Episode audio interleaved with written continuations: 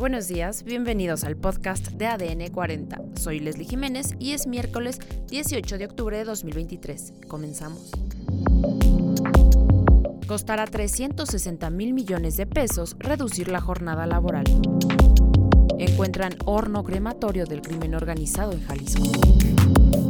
Mueren más de 500 palestinos tras explosión en hospital de Gaza. Joe Biden viaja a Israel.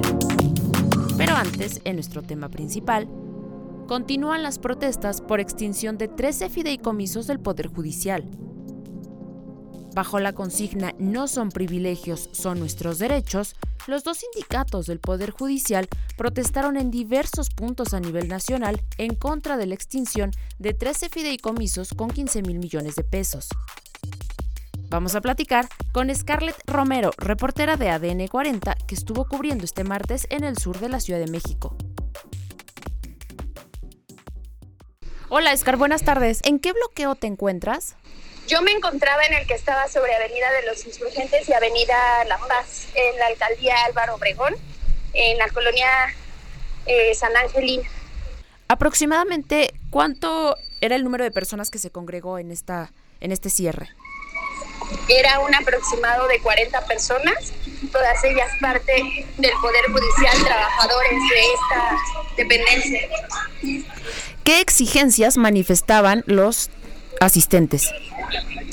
Ellos pedían que se diera una vuelta atrás a esta a este reajuste presupuestal, ya que esto terminaría por afectar severamente los procesos de impartición de justicia.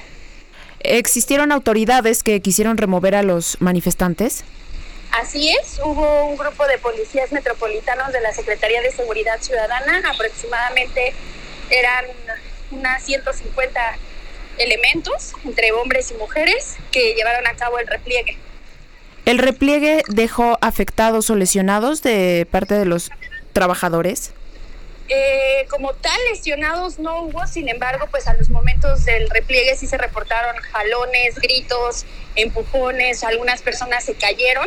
Podríamos decir que pues algunas personas sufrieron este, lesiones, sin embargo no fueron de gravedad.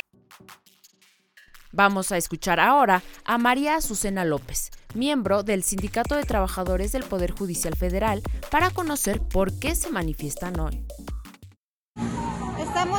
Respeto a nuestros derechos laborales, no al recorte presupuestal al Poder Judicial de la Federación, porque el Poder Judicial de la Federación somos uno. Y sí es una protesta pacífica a nivel nacional, en todos los inmuebles de la Ciudad de México, así como en todos los inmuebles del interior de la República. Además, la Comisión Laboral de Consejo Coordinador Empresarial informó que de aprobarse el dictamen para reducir de 48 a 40 horas de trabajo semanales, habría un impacto económico de 360 mil millones de pesos para las empresas. Por otro lado, el colectivo Madres Buscadoras de Jalisco encontró un crematorio en el municipio de San Pedro Tlaquepaque, Jalisco. Se trata de un hoyo en la tierra de aproximadamente 280 metros de largo por 150 de ancho, ubicado en un desnivel de metro y medio. En el lugar, presuntamente utilizado por delincuentes para desintegrar cuerpos, se encontraron decenas de fragmentos de huesos.